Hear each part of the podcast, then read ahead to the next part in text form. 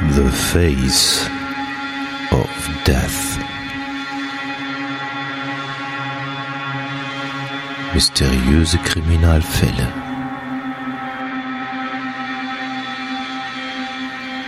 Der Podcast.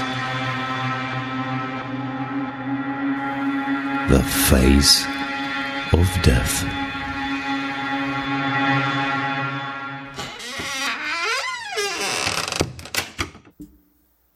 Willkommen zu einer neuen Ausgabe vom Face of Death Podcast. Schön, dass ihr wieder zuhört. Hattie und ich freuen uns, euch über diesen Fall zu erzählen, der an sich äh, sehr unscheinbar daherkommt. Hallo Hattie, wie geht's? Äh, ja, jetzt besser. Ähm, war halt jetzt Urlaubszeit, deswegen hat es jetzt ein bisschen länger gedauert. Beim letzten Mal hattest du, hey, äh, hattest du ja Urlaub. Ich, aber ich, mir, mir steht ja auch Urlaub zu, also aber äh, wir können ja nicht, wenn wir gemeinsam podcasten, dann auch noch unseren Urlaub gemeinsam planen. Das funktioniert ja nicht. Also deswegen hatten wir jetzt zwei Sommerpausen. Das ist leider so. Nee, alles gut. Ähm, ja, geht voran. Ähm, wir haben gerade noch ein bisschen geschnackt, äh, weil wir uns ja nur noch länger nicht gehört hatten. Gibt ja immer so ein bisschen was zu erzählen. Wir wohnen ja nun auch nicht, äh, na, so weit, das heißt, so weit wohnen wir ja nicht auseinander. Also zwei Stunden, dann würden wir uns treffen. Was wir übrigens auch mal vorhaben, äh, dass wir uns mal treffen. Ähm, weil, ähm, Heiki ist ja Bäuerin.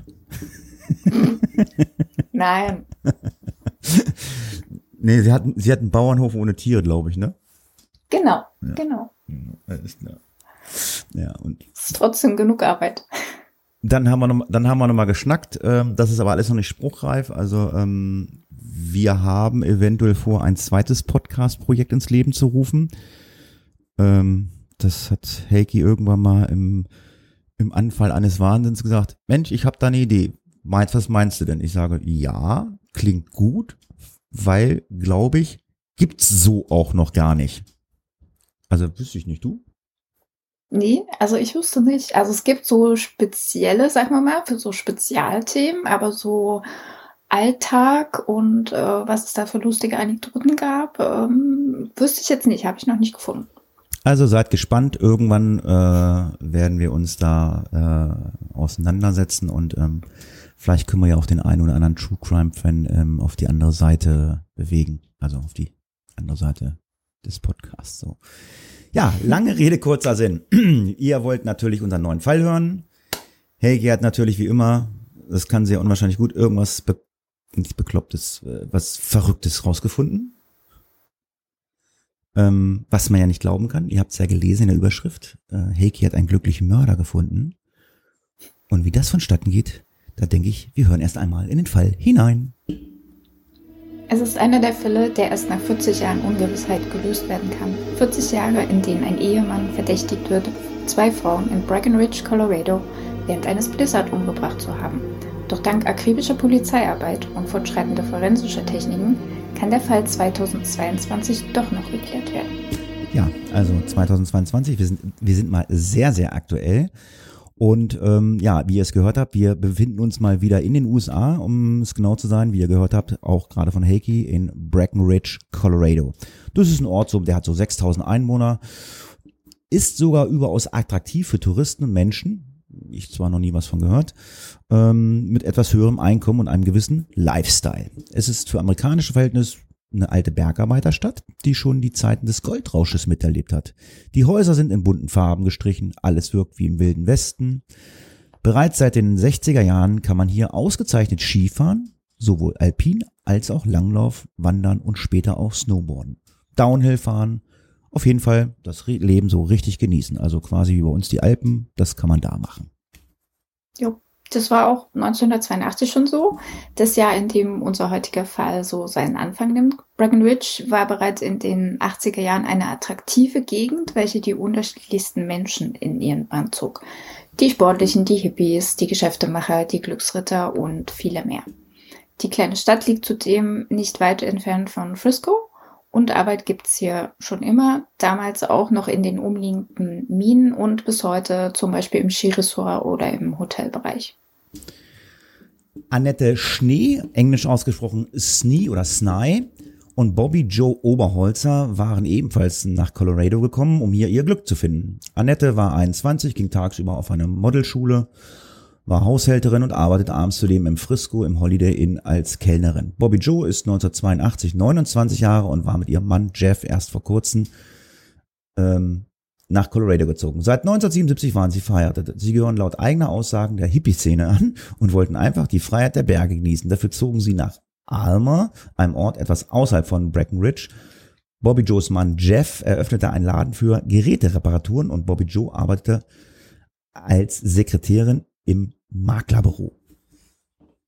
In den 80er Jahren war die Footbewegung per Anhalter noch eine sehr übliche Praxis, vor allem in einer so ländlichen Gegend als Frau und ohne eigenes Auto ähm, war das eben ganz praktisch. Jeder kannte jeden und es gab an sich keinen Grund für Misstrauen. Annette und Bobby Joe stiegen zum Beispiel nur bei Leuten ein, die sie sowieso kannten.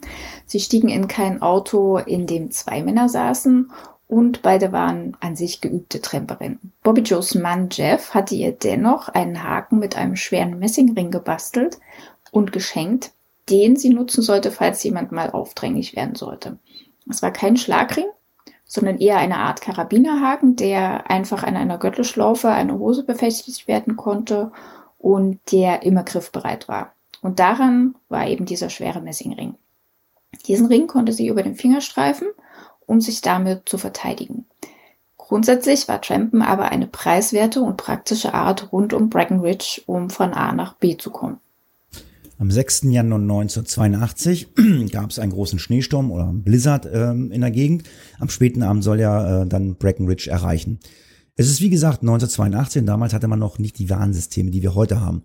Hauptsächlich wurden solche Wetterumschwünge und extreme per Mundpropaganda verbreitet. Jemand, der lange in den Bergen lebte, kennt sich mit dem Wetter aus und meistens waren es die Leute, die die Warnung aussprachen. Dennoch, auch am 6. Januar hieß es für Annette, Abendjob als Cocktailkellnerin zu absolvieren. Also fuhr sie von der Modelschule per Anhalter nach Hause, um sich umzuziehen und dann zurück zum Holiday Inn nach, Fri äh, äh nach Frisco, um ihre äh, Schicht anzutreten. Für Bobby Joe war es ein besonderer Tag, denn als sie am Morgen auf Arbeit kam, winkte ihr eine Beförderung. Von nun an war sie Büroleiterin. Trotz der Wetteraussichten entschied sich die 29-Jährige, ihre Beförderung mit den Kolleginnen und Kollegen zu feiern, also traf sie sich nach der Arbeit im Old Town Saloon. Sie hatte ihren Mann Jeff angerufen und Bescheid gegeben, was ihre Pläne für den Abend waren, und sie hatte ihm gesagt, dass er sie nicht abholen muss, denn sie würde per Anhalter nach Hause kommen. Die meisten im Old Town Saloon gingen davon aus, dass sie am nächsten Tag sowieso nicht zur Arbeit fahren würden, denn die Straßen würden unbefahrbar sein, egal ob mit Kette oder anderen Hilfsmitteln. Es würde dauern, bis sie wieder frei waren. Warum also den Abend nicht mit einem Drink ausklingen lassen, bevor der Schneesturm die Gegend lahmlegen würde? Ja, beide Frauen kehren weder an diesem Abend noch in der Nacht zurück nach Hause. Draußen sind 20 Grad unter Null. Wie die Ermittelnden später rekonstruieren, wurden Annette an diesem Nachmittag, also noch bevor der Sturm in Breckenridge eintraf, das letzte Mal zwischen 16 und 16.45 Uhr gesehen. Sie hatte einen Arzttermin wahrgenommen und wollte danach äh, die Medikamente, die er als Arzt verschrieben hatte, aus einer Apotheke holen. Danach verliert sich die Spur bis zum Sommer 1982. Bobby Joe verschwand in der Nacht vom 6. auf den 7. Januar, nachdem sie sich von ihren Mitfeiernden verabschiedet hatte. Ihr Mann Jeff war zu Hause bereits ins Bett gegangen und wachte gegen Mitternacht auf, um festzustellen, dass seine Frau nicht nach Hause gekommen war. Trotz des Wetters machte er sich auf die Suche nach ihr. Er fährt verschiedene Kneipen und Bars ab, er fragt bei Freunden nach, ob sie vielleicht bei ihnen ist. Es sind die 80er Jahre, nicht jeder hat in einer so ländlichen Gegend also ein Telefon und vom Mobiltelefon wollen wir erst gar nicht anfangen. Also heißt es für Jeff Oberholzer, die Leute am frühen Morgen aus dem Bett zu klingeln. Doch das letzte Mal, als Bobby Joe gesehen wurde, war es gegen 19.30 Uhr. Äh, nun ist es der Morgen des 9, äh, 7. Januars und niemand weiß, wo sie ist. Es war nicht ihre Art, einfach nicht nach Hause zu kommen. Also war Jeffs nächster Schritt zum Polizeirevier in Breckenridge zu gehen und seine Frau als vermisst zu melden. Dort wurde ihm aber gesagt, dass es für eine Vermisstenanzeige noch viel zu früh sei. Also fuhr er zurück nach Hause. Es ist 37 am Morgen des 7. Januar, als ein Viehzüchtiger, Züchter einige Papiere von Bobby Joe auf seinem Gelände an der Auffahrt liegen findet. Er greift zum Telefonbuch und ruft Bobby Joes Ehemann Jeff an, um ihm zu sagen, dass er die Gegenstände und genau zu seinen Papiere seiner Frau gefunden hat. Jeff macht sich sofort mit Freunden auf zur Ranch, um sie, um sich umzuschauen.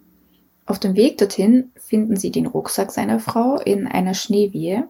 Außerdem einen ihrer Handschuhe, an dem Blut ist, und ein Taschentuch, an dem ebenfalls Blut ist.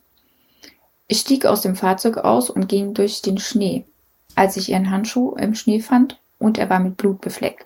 Dazu ein blutiges Taschentuch, sagte Jeff Oberholzer später in dem Interview mit 48 Hours. Ja, Jeff kehrte nach dem Fund der Sachen erst einmal nach Hause zurück. Seine Freunde schnallen sich die Langlaufskier an, um dann die Gegend weiter abzusuchen.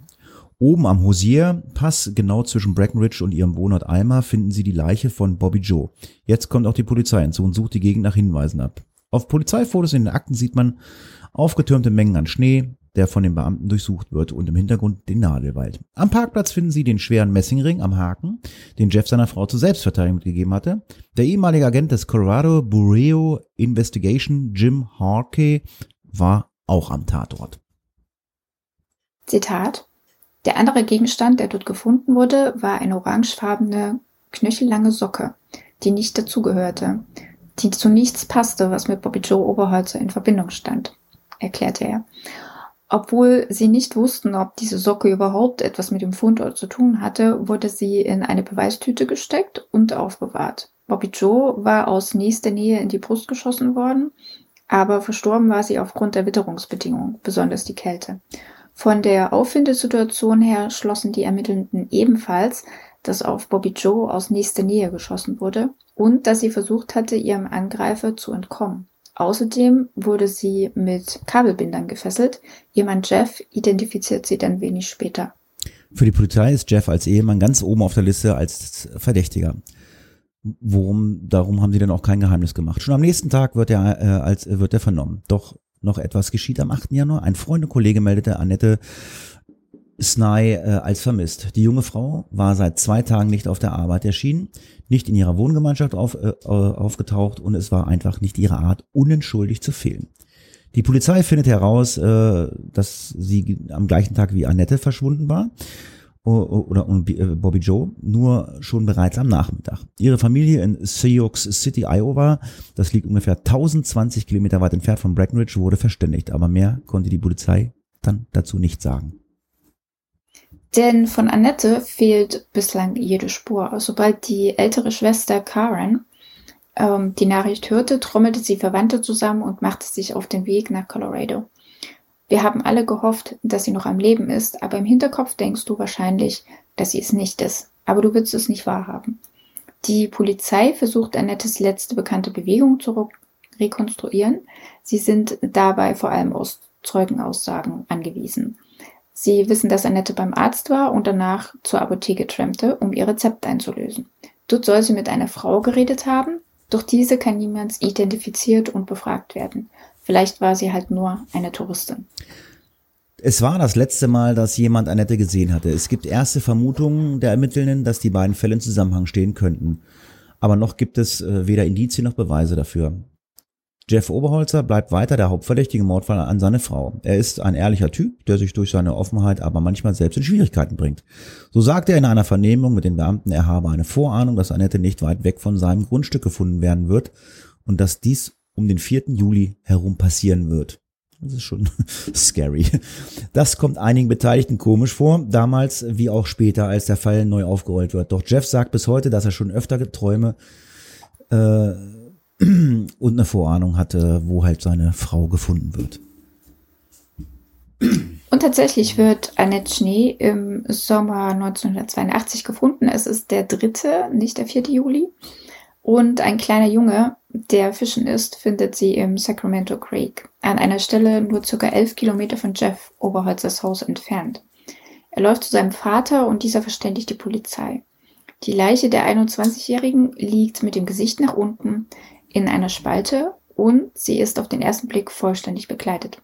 Aber ihre Schuhe sind verkehrt herum, also der linke am rechten und der rechte am linken Fuß der Reißverschluss ihrer Jeans ist abgerissen und die Sachen wirken insgesamt derangiert. So, als ob sie halt in Eile wieder angezogen wurden.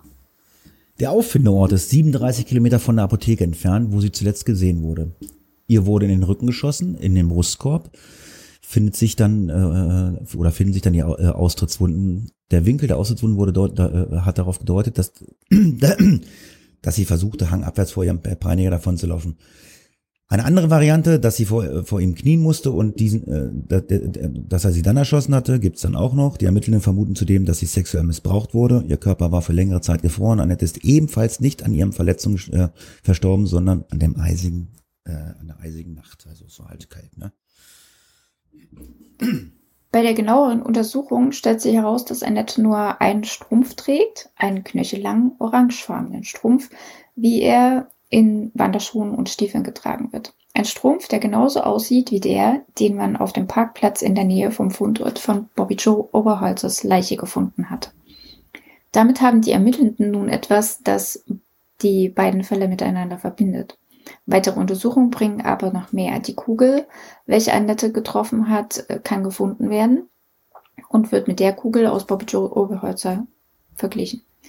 Die Ballistik kommt zu dem Schluss, dass beide von derselben Waffe abgegeben wurden. Die Vermutung ist nun, dass Annette ihre orangefarbene Socke im Fahrzeug des Täters verloren hat und dass sie dort bis Stunden später blieb, als dieser Bobby Joe aufgabelte und sie angriff und äh, sie dann aus dem Wagen gesprungen ist und dabei die orangefarbene Socke aus dem Wagen äh, ja, mitgezerrt hat oder ist ein bisschen rausgefallen. So zumindestens fast ähm, Deputy Sergeant Wendy Kimpel äh, Jahre später die Ermittlungsansätze für die Sendung 84 Hours zusammen. Des Weiteren wurde in den Taschen der jungen Frau eine Visitenkarte gefunden. Diese Karte gehört einem bekannten Namen, Jeff Oberholzer. Damit rückt er natürlich jetzt noch mehr in den Fokus der Ermittelnden, doch der damals junge Mann hat eine einfache Erklärung. Er habe Annette einmal im November 81 mit dem Auto mitgenommen und zu dieser Zeit hat er halt jedem und jeder seine Visitenkarte gegeben, denn er wollte ja seine Reparaturwerkstatt bewerben. Er habe schlicht nicht daran gedacht, dass er Annette einmal begegnet war. Die Polizei hat eine, äh, eine Arbeitstheorie äh, an diesem Tag passiert. Die Polizei hat eine Arbeitstheorie, was an diesem Tag passiert sein könnte. Annette will nach dem Such in der Apotheke zurück nach Hause trampen, um sich für ihre Arbeit am Abend umzuziehen. Sie wird, so vermutet die Polizei, von Jeff im Auto mitgenommen. Er vergewaltigte sie in den umliegenden Wäldern. Zwar können an der Leiche keine Spuren einer Vergewaltigung gefunden werden, dafür lag sie zu lange im Wasser, aber aufgrund des Zustandes der Kleidung, des abgerissenen Reißverschlusses und der verkehrt angezogenen Schuhe vermutet die Polizei einen sexuellen Übergriff. Wobei ich dazu sagen muss, wie kommt man darauf, wenn die Schuhe verkehrt rum ist, dass das ein sexueller Übergriff war? Das ist für mich einfach krankhaftes Verhalten, oder? Ich weiß es nicht, wie du das siehst. Also die haben ja oben gesagt, als ob sie schnell wieder angezogen wurden. Also ne, das wird ja nie aufgeklärt, aber wenn er das quasi wieder ähm, oder wenn er gesagt hat, du kannst gehen, das war eine Theorie und sie hat halt schnell ihre Schuhe angezogen, um rauszukommen, dass sie die verkehrt rum angezogen hat. Wobei ich sagen muss, ich könnte meine Stiefel tatsächlich, also meine Wanderschuhe nicht verkehrt rum anziehen. Also äh, damit könnte ich nicht laufen. Ja, die war ja tot. Laufen konnte die ja wahrscheinlich sowieso nicht. Ja, ja, aber sie ist ja noch aus dem Auto ausgestiegen. Ja. Die war ja, ne, sie hat die, der hat sie ja außerhalb des Autos erschossen. Also ist ja. er ja noch raus. Ja, ja. Okay, dann weiter im Text. Aber ich kann es dir auch nicht sagen. Der orangene Strumpf bleibt in Eile zurück im Auto. Er fährt mit ihr zum Bach und lässt sie aussteigen. Dann erschießt er nicht. Am späteren, später am Tag sammelt er seine eigene Frau an der Straße ein. Sie wehrt sich gegen ihn, kann aus dem Auto entkommen. Dabei fällt der Strumpf auf dem Parkplatz beim Häusepass aus dem Auto. Bobby Joe läuft ein Stück davon doch er stellt sie und erschießt sie ebenfalls. Soweit zur Theorie.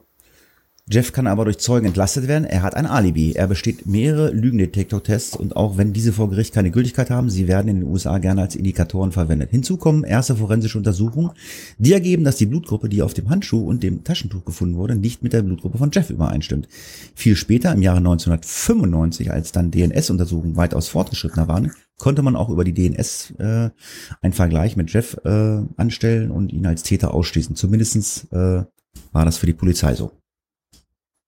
Jeff war nun nicht mehr ihr Hauptverdächtiger Nummer eins. Nachbarn, einige Freunde, Bekannte und Kunden glaubten aber nach wie vor, dass es Jeff war, der mit dem Tod seiner Frau und von Annette etwas zu tun hatte. Für fast 40 Jahre musste er die argwöhnischen Blicke, die Zweifel und die stillen oder auch manchmal lauten Vorwürfe über sich ergehen lassen, während der Fall zum Cold Case wurde. Es gab schlicht keine neuen Ermittlungsansätze. Die Patent Sergeant Wendy Kimpley setzt sich 2018 mit ihrem Team zusammen und schlägt vor, die DNS, die sie haben, mit einer Datenbank für Ahnenforschung abzugleichen. Eine legale Methode in den USA, mit der schon einige Täter ermittelt werden konnten, unter anderem der Golden State Killer. Die DNS-Probe, die aus Bobby Joes Untersuchung generiert wurde, sollte mit den vereinten Daten abgeglichen werden. Eine Firma aus Denver lässt dafür DNS-Profile von Tatorten durch öffentliche zugängliche äh, genealogische Datenbanken laufen. Doch das waren nicht die einzigen Maßnahmen, die unternommen wurden, um den Fall endlich aufklären zu können. Zusätzlich wurde nämlich zum Beispiel eine Webseite erstellt, auf der nach Hinweisen zum Fall gefragt wurde. Es wurden Details, Ermittlungserkenntnisse, Bilder und verschiedene Fragestellungen zum Fall auf die Webseite gestellt, um so eine breitere überregionale Aufmerksamkeit zu erreichen.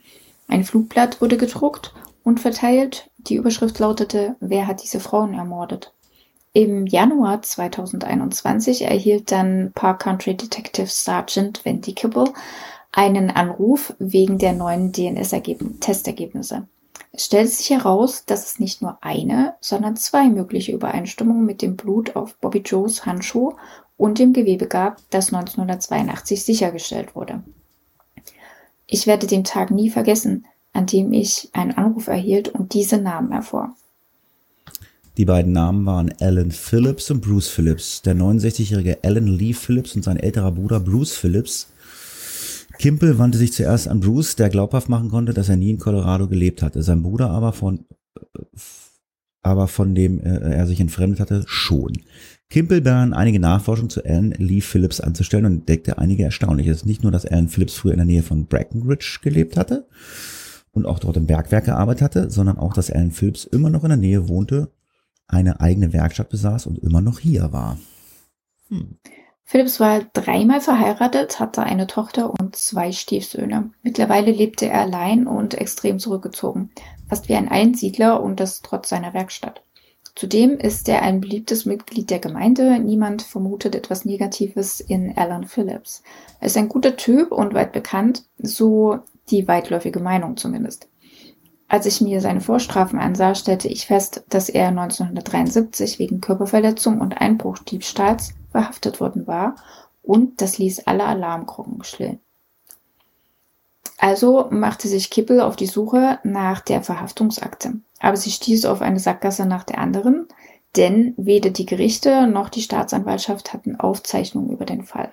Doch sie wussten, diese Akten äh, äh, finden, äh, sie, äh, ähm, diese Akten finden, wenn sie weiterkommen wollten. Also ging Kippel das Archiv des Sheriffs äh, durch. Ihre letzte Chance, dort noch äh, etwas zu finden.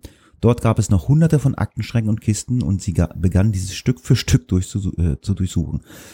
Es war der allerletzte Aktenschrank und die fast, fast unterste Schublade, in der sie nach endlich fündig wurde. Die Strafakte von Alan Phillips oder besser gesagt eigentlich nur eine Registerkarte mit einem angehefteten Polizeibericht. In diesem Polizeibericht vom Juli 1973, fast ein Jahrzehnt vor den Morden an Annette und Bobby Joe, findet Kippe ein unterschriebenes Geständnis von Phillips, der damals gerade 22 Jahre alt war. In diesem Geständnis erklärt er, wie eine junge Frau, wie er eine junge Frau angegriffen hatte. Der erste Satz lautet, ich sah eine Frau, die am südlichen Rand von Breckenridge trampte, hielt an und nahm sie mit nach Fairplay. Und dann beschreibt er, was er ihr angetan hat. Er soll sie in eine leerstehende Hütte gebracht haben und versuchte sie dort zu vergewaltigen. Kibbe sagt, dass sie den ersten Satz sah und dachte, das ist er, das ist unser Mann. Die junge Frau, die ihre Identität nicht preisgeben wollte, konnte Phillips davon, davon überzeugen, sie gehen zu lassen und meldete den Vorfall später der Polizei. Vorher hatte er mit einem Stein auf sie eingeschlagen und soll gesagt haben, ich weiß nicht, warum ich das tue. Später gegenüber der Polizei machte er keine Aussage darüber, warum er es getan hatte. Er bekam sechs Monate Gefängnis für diesen Übergriff. Weiter stellte sich heraus, dass er 2005 bereits einen anonymen Tipp zum Doppelmord in Verbindung mit Ellen Phillips gegeben hatte. Jemand hatte den Crime Stoppers einen Hinweis gegeben. Crime Stoppers, das ist ein Gemeinschaftsprogramm, das Menschen helfen soll, anonyme Informationen über kriminelle Aktivitäten zu geben. Es wird oft mit gemeinnützigen Gruppen oder der Polizei ähm, verwaltet und funktioniert unabhängig vom Notrufsystem oder anderen Standardmethoden zur Kontaktaufnahme mit der Polizei. Auf diese Weise kann eine Person den Behörden bei der Lösung von Straftaten helfen, ohne direkt in die Ermittlungen einbezogen zu werden. Crime Stoppers wurde 1976 in den Vereinigten Staaten in Albuquerque in New Mexico gegründet und fand später auch in Australien, Kanada den, und den Vereinigten Königreich Anklang. Der Tipp führte den Ermittlern allerdings zu keiner Spur. Sie kamen damals nicht weiter, denn, denn die Information konnte nicht verifiziert werden. Sie fanden keine Verbindung zwischen Phillips und den beiden Opfern. Um 2021 im Fall weiterzukommen, brauchte das Team nun von Ellen Films eine erneute DNS-Probe, um sie mit der vorhandenen direkt abgleichen zu können und damit die Verwechslung oder Irrtümer auszuschließen. Ein Vorhaben, das sie sich als nicht so einfach herausstellte, denn Philipp stellte seinen Müll nicht für die Müllentsorgung vor die Haustür. Er wurde abwechselnd von Teams observiert, die nun darauf warteten, dass er seinen Müll rausbrachte, aber es blieb aus. Selbst nach Wochen standen sie immer noch ohne den unerwünschten Müll da, äh, den erwünschten Müll da. Irgendwann vermuten sie, dass er den verbrennen musste. Wo sonst sollte er damit hin? In jedem Fall wirkte dieses Verhalten durchaus verdächtig. Also fingen sie an, Philipp auch während äh, seines gesamten Tagesablaufs zu observieren. Einmal sahen sie zu, wie er sich in einem Sonic-Schnellimbiss etwas zu essen holte, aß und dann ging, ohne seinen Müll wegzuwerfen. Er hatte ihn in einer Tüte dabei und fuhr damit zu einem Postamt. Phillips ging hinein, kam aber ohne die Tüte wieder hinaus. Stattdessen hatte er nun seine Post in der Hand. Die Beamten gingen ins Postamt und fanden die weggeworfene Sonic-Tüte, die er beim Hineingehen noch getragen hatte. Alles wurde ins lokale Labor gebracht und sie schafften es, DNS von Phillips Speichel von der Serviette zu isolieren. Das Schon ergibt, geil. ja, das ist der Hammer, ne? Aber naja. Was ich mich frage, äh, ist das erlaubt, was die da machen? Ja, in dem Moment, wo du das, das ist ja der Punkt, weshalb die gewartet haben. In dem Moment, wo du das als Müll wegstellst, gehört es dir nicht mehr. Deswegen haben die ja gewartet, dass der seinen Müll vor die Haustür ja, stellt. aber ist das als Beweis? Also äh, letztendlich haben wir ja gerade Ja. äh, letztendlich haben wir ja gerade gesagt, äh, Lügendetektoren gehen nicht, aber das gilt als Beweis? Krass. Naja, ähm, dadurch, dass, also wenn der jetzt diese Sonic-Tüte, ne, vor dem Sonic-Schnellimbiss weggetan hätte, wo noch 10.000 andere sind, dann natürlich äh, wäre es schlecht gewesen, weil dann hätte das ja von jedem sein können. Aber im Postamt findest du jetzt nicht unglaublich Nee. viele Sonic-Schnellimbiss-Tüten. Ja. Ähm, und ja, du musst schon dann diese Zeugenausgabe haben, der ist da reingegangen, das, da gebe ich dir recht. Also die Verteidigung kann das dann schon in Zweifel ziehen. Aber ähm, ich gehe jetzt mal davon aus, dass man den Beamten glauben würde, dass sie das nicht dort positioniert Ich weiß, haben. ich weiß nicht, wie das in Deutschland ist. Ich hätte immer gedacht, also man, also wenn man eine DNS-Probe haben will, dann muss man die persönlich von dem äh, Verdächtigen kriegen. Also was weiß ich, sagen, ich schneide dir ein Stück. Aber in den USA gibt es einige Fälle, wo die das tatsächlich so gemacht haben. Krass. Und ich glaube, dass die tatsächlich nach der, also äh, straf mich nicht lügen, dass die nach der Verhaftung nochmal extra eine genommen haben. Dann Müssen war er ja da und es nochmal abgeglichen haben. Ja, das macht dann ja auch Sinn. Ne? Also die sind da schon auf Nummer sicher gegangen, dass, dass das funktioniert. Also, das Ergebnis war, dass es Ellen Phillips Blut war, das sich auf Bobby Joes Handschuh und dem Taschentuch befand. Fast 40 Jahre nach dem Morden an zwei Frauen in der Nähe von Breckenridge machten die Ermittler eine Verhaftung in diesen sie bis dato ungelösten Fall. Am 24. Februar, einige Wochen nachdem sie das Fundstück ins Labor eingeschickt hatten, nahmen sie Ellen Lee Phillips fest. Ich legte ihm die Handschellen an und er war schockiert. Der Ausdruck des Schocks auf seinem Gesicht ist einfach unbezahlbar, sagte Kippel.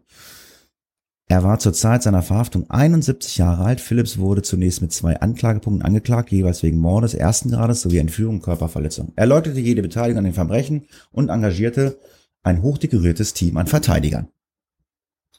Doch damit endet der Fall noch nicht, denn wie sich herausstellt, hat die Polizei Phillips eigentlich schon am Tag nach dem Blizzard 1982 auf dem Silbertablett serviert bekommen.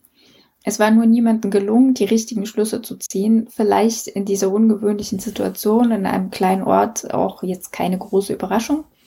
Ähm, es gibt eine Zeitungsseite vom 7. Januar in der lokalen Tageszeitung. Auf der einen Seite sehen die Leserinnen und Leser den Artikel über den Mord an Bobby Joe. Direkt daneben gibt es einen Artikel zu Alan Phillips, der in der Nacht von einem Feuerwehrmann aus einer Schneewehe befreit worden war, inklusive Foto von Phillips. Opfer und Täter also direkt nebeneinander und niemand hat es gesehen. Das wäre eventuell das Verbindungsstück gewesen, das die Ermittler in 2005 nicht gefunden hatten, als sie den Tipp zu Alan Phillips bekommen hatten. Denn Phillips hielt sich ganz in der Nähe zum Auffindeort von Bobby Joe auf, in einer Nacht, in der aufgrund des Wetters nur wenige Menschen unterwegs waren. Am Abend des 6. Januar 1982 schaut ein Passagier, der in einer kleinen Maschine mit circa 100 anderen Fluggästen an Bord sitzt, aus dem Fenster nach unten. Der Mann war zufällig Polizist und ihm fiel beim Hinausschauen ein Hilfesignal auf. Drei kurze Lichtsignale, drei lange Lichtsignale und nochmal einmal drei kurze, also ein sogenanntes SOS-Zeichen. Er meldete es dem Flugzeugpersonal, die sagen es dem Kapitän, er wiederum meldete es nach unten zum Tower und gibt es, äh, gibt die ungefähren Koordinaten durch. Dave Montoya war zu dieser Zeit nicht nur Minenarbeiter, sondern auch bei der Feuerwehr. Er meldet sich freiwillig und fährt trotz des schlechten Wetters nach draußen, um nach der Person zu suchen, die das SOS-Signal abgesetzt hat. Bestimmt irgendein Tourist, denkt er sich noch, als er sich auf die Suche macht. Doch statt einem Touristen findet er Alan Phillips, einen Kollegen, den er selbst aus der Mine kennt. Phillips ist mit seinem Auto in eine Schneewehe stecken geblieben. Sein Auto ist so hineingerutscht, dass die Scheinwerfer in Richtung Himmel zeigen, weshalb es der Mann im Flugzeug war, der das Hilfesignal letztendlich gesehen hat. Phillips erzählte Montoya seine Geschichte. Er sei betrunken gewesen und wollte daher nicht auf dem Highway fahren, aus Angst erwischt zu werden. Also habe er stattdessen die Passstraße genommen, in der Hoffnung, darüber nach Hause zu kommen. Montoya fiel eine Verletzung im Gesicht von Phillips auf. Doch dieser erklärte er, er habe sich beim Versuch aus dem Auto äh, aus der Schneewehe zu kommen verletzt. Er sei ja auch betrunken gewesen, weshalb seine Koordination nicht die beste war. Er sei mit dem Kopf auf sein Auto aufgeschlagen, der Feuerwehrmann lässt es also auf sich beruhen und bringt Phillips nach Hause. Später wird er, wird er sagen, hätte ich damals gewusst, was ich heute weiß, ich hätte ihn dort gelassen. Erst 2021 wurde ihm bewusst, wenn er da aus der Kälte, wen er da aus der Kälte befreit hatte. In dieser Wirklichkeit musste Phillips kurz nach dem Mord an Bobby Joe mit seinem Auto in der Schneewehe nämlich gelandet sein. Er hatte eine Verletzung vom Kampf mit der Frau davongetragen, die sich heftig gewehrt hatte, und es war bitterkalt. Phillips konnte also weder zu Fuß weiter noch im Auto bleiben und warten. In beiden Fällen wäre, wäre er ja wie seine beiden Opfer in der Nacht erfroren. Also schickte er ein SOS-Signal gen Himmel und tatsächlich, es wurde gesehen. Und jemand kam, um ihm zu helfen. Im Artikel in der lokalen Zeitung ist ein Zitat von Phillips, nachdem er gerettet wurde. Man merkt sehr schnell, wie einsam es ist. Ich wollte zu einem nahegelegenen Skigebiet laufen, aber nach 200 Metern dachte ich, auf keinen Fall. Es war zu kalt. Am 31. August 2022 begann der Prozess gegen Alan Lee Phillips wegen Doppelmordes in Fairplay, Colorado. Annettes Schwester und Bruder sind aus dem ganzen Land angereist, um dabei zu sein. Die Verteidigung stellte die Gültigkeit der DNS-Übereinstimmung in Frage. Sie behauptete, die DNS-Proben seien manipuliert. Dies konnten sie behaupten, da eine Verunreinigung der gesamten, gesammelten Beweise stattgefunden hatte. Denn in den 80er Jahren wurde noch nicht immer mit Handschuhen gearbeitet äh, wenn die Gegenstände eingesammelt wurden, auf denen man dann die Fingerabdrücke, äh, auf denen man dann ja auch Fingerabdrücke hinterlassen kann. Aber die Quintessenz ist, dass das Blut auf Bobby Joes Handschuh und dem Gewebe des Bluts von Alan Phillips war und das konnte auch die Verteidigung dann nicht mehr abstreiten. Stattdessen versuchten sie, die Morde weiterhin dem Ehemann von Bobby Joe Oberholzer zuzuschieben und beziehen sich dabei auf eine Aussage in den Akten. Jeff hatte darin nämlich zugegeben, dass es am Vorabend eine Meinungsverschiedenheit mit seiner Frau gegeben hatte. Worum es bei dieser ging, hatten die Beamten gefragt und Jeff sagte, ich war angepisst, weil sie kalte Pizza mit nach Hause gebracht hat. Für das Verteidigerteam von Alan Phillips ein gutes Motiv, um in Jeff weiterhin den eigentlichen Täter zu sehen, obwohl er ein Alibi hatte und weder seine DNS noch seine Blutgruppe mit dem gefundenen Blut übereinstimmte.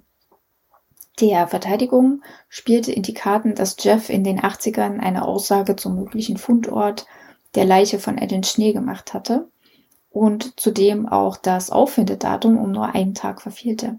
Ein solches Täterwissen konnten für sie nur der Mörder haben. Alan Phillips gab nie zu, die Morde an, die an den beiden Frauen begangen zu haben und äußerte sich daher nicht zu den Geschehnissen. Daher sind weder die genauen Abläufe bekannt, noch warum in welcher Form er auf die Frauen geschossen hat. Doch hier ist, wie die Polizei und die Staatsanwaltschaft die Geschehnisse des Tages rekonstruierte und wie in den Prozessakten aufgenommen sind. Der letzte bekannte Aufenthalt von Bobby Joe in Breckenridge, Colorado, war am Mittwoch, dem 6. Januar 1982 gegen 1950, als sie das Village Pub verließ. Bobby arbeitete in einem Büro im selben Gebäude und feierte gerade eine Beförderung. Sie wurde dann allein in der Nähe des Minute Mart, etwa 100 Meter vom Eingang des Pubs entfernt gesehen, als sie per Anhalter in Richtung Süden aus der Stadt fuhr. Bobbys Leiche wurde am folgenden Tag, Donnerstag, dem 7. Januar 1982, gegen 15 Uhr in der Nähe des Gipfels vom Häuserpass etwa zehn Meilen südlich von Breckenridge gefunden. Der Tod trat infolge eines Schusses in die Brust ein, mit einer zweiten Streifwunde in der rechten Brust. Und die Schüsse wurden offenbar am Fundort der Leiche abgegeben. Die Beweise deuten darauf hin, dass Bobby aus einiger Entfernung von ein bis zwei Fuß erschossen wurde. Die Beweise am Tatort deuteten darauf hin, dass Bobby möglicherweise am oberen Ende des Passes aus dem Fahrzeug des Verdächtigen ausgestiegen war. Ihr Schlüsselbund mit Metallhaken, den ihr Mann für sie angefertigt hatte, wurde auf dem Parkplatz auf dem Gipfel gefunden. Bobby ist möglicherweise etwa 300 Fuß die Straße hinunter, hinuntergelaufen und wurde möglicherweise erneut von dem äh, Angreifer konfrontiert. Sie scheint dann über die Schneeböschung in Richtung einer Baumgruppe gelaufen zu sein, hielt kurz vor den Bäumen an und folgte ihren Spuren ein kurzes Stück zurück. Sie fiel auf den Rücken und rutschte ein kurzes, äh, eine kurze Strecke den Schnee hinunter, bevor sie zum Stillstand kam und starb. Die Waffe war eine 38er oder 357er Handfeuerwaffe mit einem Kupfermantel-Hohlspitzgeschoss von Remington oder Peters. Die Waffe wurde nicht aufgefunden. An einem Handgelenk wurde ein paar 18 Zoll Plastikbänder gefunden, was darauf hindeutet, dass jemand versucht hatte, Bobby Joe zu fesseln. Ebenfalls am 7. Januar wurden Gegenstände aus ihrem Rucksack etwa 20 Meilen vom Tatort entfernt entlang des US-Highway östlich von Fairplay in Richtung Denver gefunden. Drei wichtige Gegenstände wurden etwa 30 Fuß vom Highway entfernt auf dem Schnee in einem offenen Feld gefunden. Bei diesen drei Gegenständen handelte es sich um den Rucksack des Opfers und einen Teil seines Inhaltes, ihren blutverschmierten Wollhandschuh und ein blutverschmiertes Taschentuch. Der Inhalt des Portemonnaies war auf derselben Seite der US äh, 285 verstreut, wie der Führerschein der nördlichen des Rucksacks auf der Hamilton Ranch gefunden wurde. DNA-Tests haben ergeben, dass das Blut auf dem Handschuh und dem Gewebe von demselben unbekannten männlichen Spender stammte. Zur Netzschnee gab es folgende Angaben, die auch auf, die, auf der äh, Webseite veröffentlicht worden waren. Mittlerweile ist dies, dieser allerdings auch offline. Ein letzter bekannter Aufenthalt in Breckenridge, Colorado war gegen 16.45 Uhr am Mittwoch, dem 6. Januar 1982 als sie eine Apotheke namens The Drugstore verließ, äh, wo sie ein Rezept eingelöst hatte. Sie wurde gesehen, wie sie mit einer unbekannten Frau sprach und man hörte, wie die Frau sie aufforderte, Zigaretten zu kaufen. Die unbekannte Frau wurde von Zeugen als weiße Frau beschrieben, etwa 1,70 groß und schlank äh, und die aussah, als hätte sie einige Tage lang gezeltet. Die Frau rauchte Marlboro-Zigaretten. Das Rezept war Annettes einziger Einkauf in diesem Geschäft.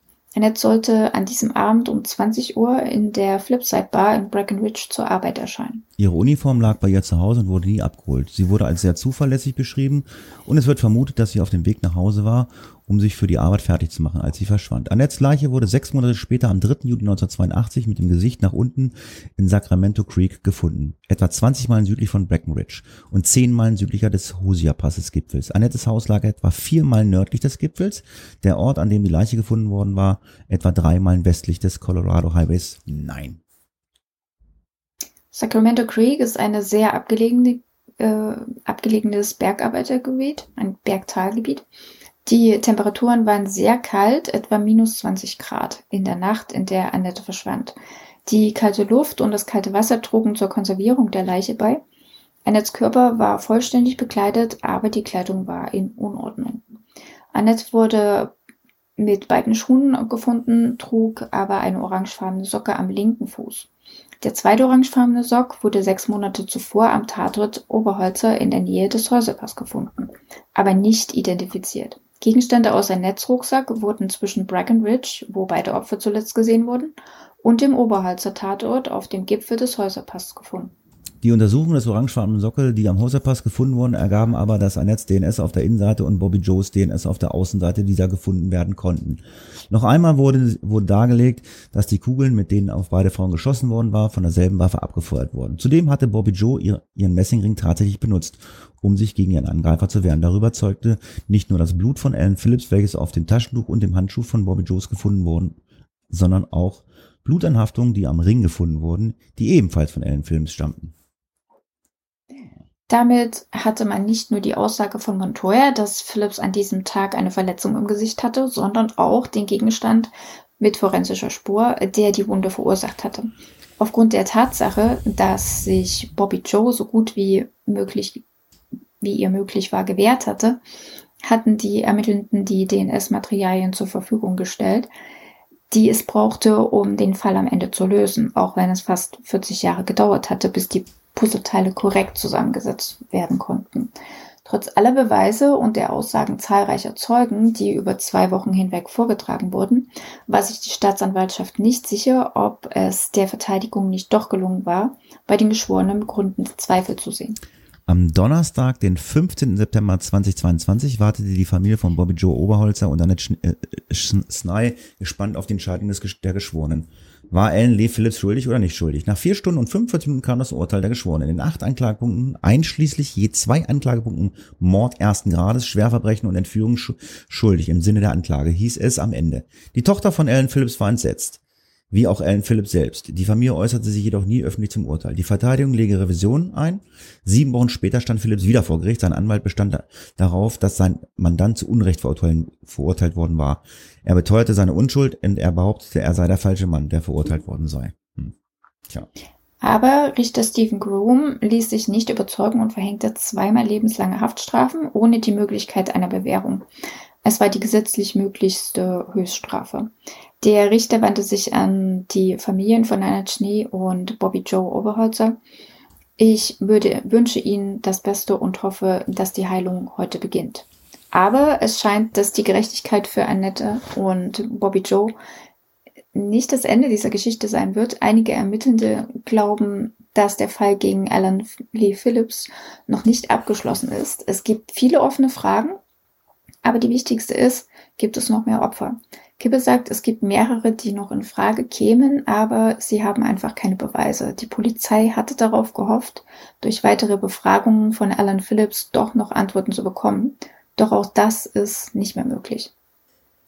Denn Alan Phillips verstarb wenige Monate später im Gefängnis. Woran ist nicht bekannt. Doch die Polizei hält weiter die Augen und Ohren offen, um, hin, äh, um Hinweise zu bekommen. Äh, hat ein Anruf äh, dann gestartet. Ach Gott, die Polizei, doch die Polizei hält weiter die Augen und Ohren nach Hinweisen offen. Hat einen Anruf gestartet, dass die Menschen sich melden sollen, sollten, wenn sie vermuten, dass jemand, den sie äh, kennen, ebenfalls ein Opfer von Alan Phillips ist und durch die Datenabgleiche äh, laufen weiter. Und die Datenabgleiche laufen dann halt auch weiter. In diesem Fall, anders als in Deutschland, oft üblich, wie auch gegen einen Toten ermittelt. Vor allem noch bislang ungeklärte Fälle und vor allem den Angehörigen, die die Möglichkeit zu geben, doch noch eine Aufklärung und Antworten zu bekommen. Ja. Das war mal wieder ein crazy und verrückter Fall. Und bevor wir hier diesen Podcast beenden, möchte ich der Heiki mal eine Frage stellen. Wo bekommst du deine Fälle her oder möchtest du darüber nicht reden? Wo bekomme ich meine Fälle her? Ich, ich suche vor allen Dingen. Also manchmal fallen mir so Stichworte ein, wo ich denke, danach kannst du ja mal schauen. Okay. Ganz oft endet das leider in der Sackgasse, ähm, weil ich nicht genug Material finde oder sowas in der Richtung. Also ich bin auch fasziniert von ich höre ja auch andere True Crime Podcasts, ähm, wenn es dann heißt, ich habe das gestern mal zusammengeschrieben und ich denke so, okay, ich sitze da anderthalb Wochen dran, mindestens, ähm, um das zu recherchieren. Wie macht ihr das? Aber ähm, die sind dann wahrscheinlich talentierter als ich, diese Menschen. Ähm, oder haben die bessere äh, Search Engine oder so, keine Ahnung. Das weiß man nicht. Also, ähm, also ich das höre, weiß man nicht. ich höre auch True Crime Podcasts, aber es gibt halt auch welche, wo ich sage, ist nicht meins. Aber das entscheidet ja jeder selber. Ähm, ja, aber ich mag die mit Humor, die so ein bisschen bissig sind, weißt du? Naja, Humor haben wir auch. Wir lachen ja auch viele, auch wenn es manchmal traurig ist. Ja. Aber äh, ja, wie gehst du daran? Stichworte. Ich meine, das war jetzt. Was ja, in dem Fall habe ich nach einem Fall von 82 gesucht, tatsächlich. Echt? Einfach 1982? Ja. Hä? Ja. Hast jetzt nicht eingegeben. Manchmal sind es auch. Hast jetzt nicht eingegeben? Nee, einfach. Hast jetzt nicht eingegeben, Socke, Handschuh, Schlagring. Nee, nee, nee. Ich habe äh, nach, nach Mordfällen 1982 gesucht und manchmal äh, suche ich nach ganz benannt nach Serienmörder oder ungewöhnliche Mörder. Ja, oder aber wieso, 19, der Fall, wieso 1982? Ja. Bist du da geboren? Genau. Ah, es muss, ein Hinter, es muss einen Hintergrund haben. Ja, ähm, nicht unbedingt. Ich hatte vorher eine Dokumentation gesehen und dachte, 82 war eigentlich ein ziemlich spannendes Jahr. Vielleicht findet sich da auch ein spannender Mordfall. Also der, mein Gehirn ist da manchmal vielleicht ein bisschen komisch. Also ihr braucht jetzt keinen Taschenrechner, dem Heikis 41, ne? Also Ähm, ja, krass, nee, hat mich mal interessiert, weil ich habe ja auch mal irgendwie gedacht, so mach mal, tu mal irgendwie, aber ich, ich gebe dann immer sowas ein wie Serienmörder oder so. Also ich mag's ja immer, also ähm, wir hatten ja auch schon Fälle, habe ich dann hinterher auch gesagt, so, ja, okay, wir machen das jetzt, aber es war jetzt nicht so meins. Also ich habe immer ganz gerne einen Toten. Ich finde auch immer ganz, also ganz persönlich finde ich auch immer ganz cool, äh, einen ungelösten Fall zu haben. Sowas finde ich auch mal ganz cool. Mhm. Was ich auch immer äh, ganz witzig fand, das war so mit Satanismus da gibt's aber gar nicht so, ich glaube, da gibt's viele, aber wahrscheinlich auch wenig Informationen, keine Ahnung. Also sowas habe ich auch mal gerne gemacht oder so. Ja. Ja, schön. Ja, bei Satanismus habe ich immer das Problem, dass ja in den 90ern in den USA vieles als Satanismus bezeichnet wurde, weil da die Satanic Panic war. Und äh, was aber im Endeffekt gar nichts damit zu tun hatte. Und ich weigere mich einfach ein bisschen da in dieses Klischee so reinzuhauen. Also Deswegen. Aber wenn ich jetzt nach Serienmörder suche, ne, dann komme ich immer zu den gleichen Fällen, so die so relativ populär sind. Jeffrey Dahmer. Und wenn man halt was anderes haben will, ja, unter anderem. Und wenn man halt was anderes, also manchmal kombiniert es mit einem Land oder mit einer Region oder sowas in der Richtung, das hilft dann auch noch. Ähm, es ist halt immer ein bisschen schade, wie jetzt zum Beispiel, ich wollte den Fall aus Italien machen, aber der ist einfach zu kurz. Also ich weiß auch, dass den schon ein paar andere ähm, Podcaster behandelt haben. Aber äh, das ist einfach nicht genug, um, um da was Schönes, Langes draus zu machen. Und es gibt viel zu viel Spekulation. Naja, wir können ja mal einen Aufruf an die Hörer starten. Also wenn ihr vielleicht mal Lust habt, mal was hören wollt, was Heiki mir ausarbeiten soll, dann liest sich Heiki das durch mhm. und äh, also Heiki, Heiki Chef, wenn Heiki sagt, ja, machen wir. Wenn Heiki sagt, nein, dann habt ihr mit Zitronen gehandelt. Ähm, nein, aber vielleicht gibt's ja. Ja, wenn, ihr, wenn ihr einen Fall wollt, der schon relativ bekannt ist und der schon von verschiedenen Leuten gemacht wurde, aber der gewünscht ist, dann mache ich auch das. Also, Ach so, das wollte ich nämlich gerade sagen, weil wir ja eigentlich immer, äh, oder ähm, Heike guckt ja immer ganz gerne, ähm, dass der Podcast, äh, den wir dann machen, dass es den ähm, noch nicht in einem deutschsprachigen Podcast gab. Englisch oder Italienisch oder Spanisch, egal, aber deutschsprachig, da guckt Heike immer ganz gerne nach. Ich sehe, also ich meine, das machen andere Podcaster nicht. Also ich sehe bei ganz, ganz vielen Podcastern, okay, das haben wir ja auch schon gehabt, haben wir auch schon gehabt. Also ich finde es, entscheidet ja jeder selber und kann ja auch jeder selber machen, wie er möchte.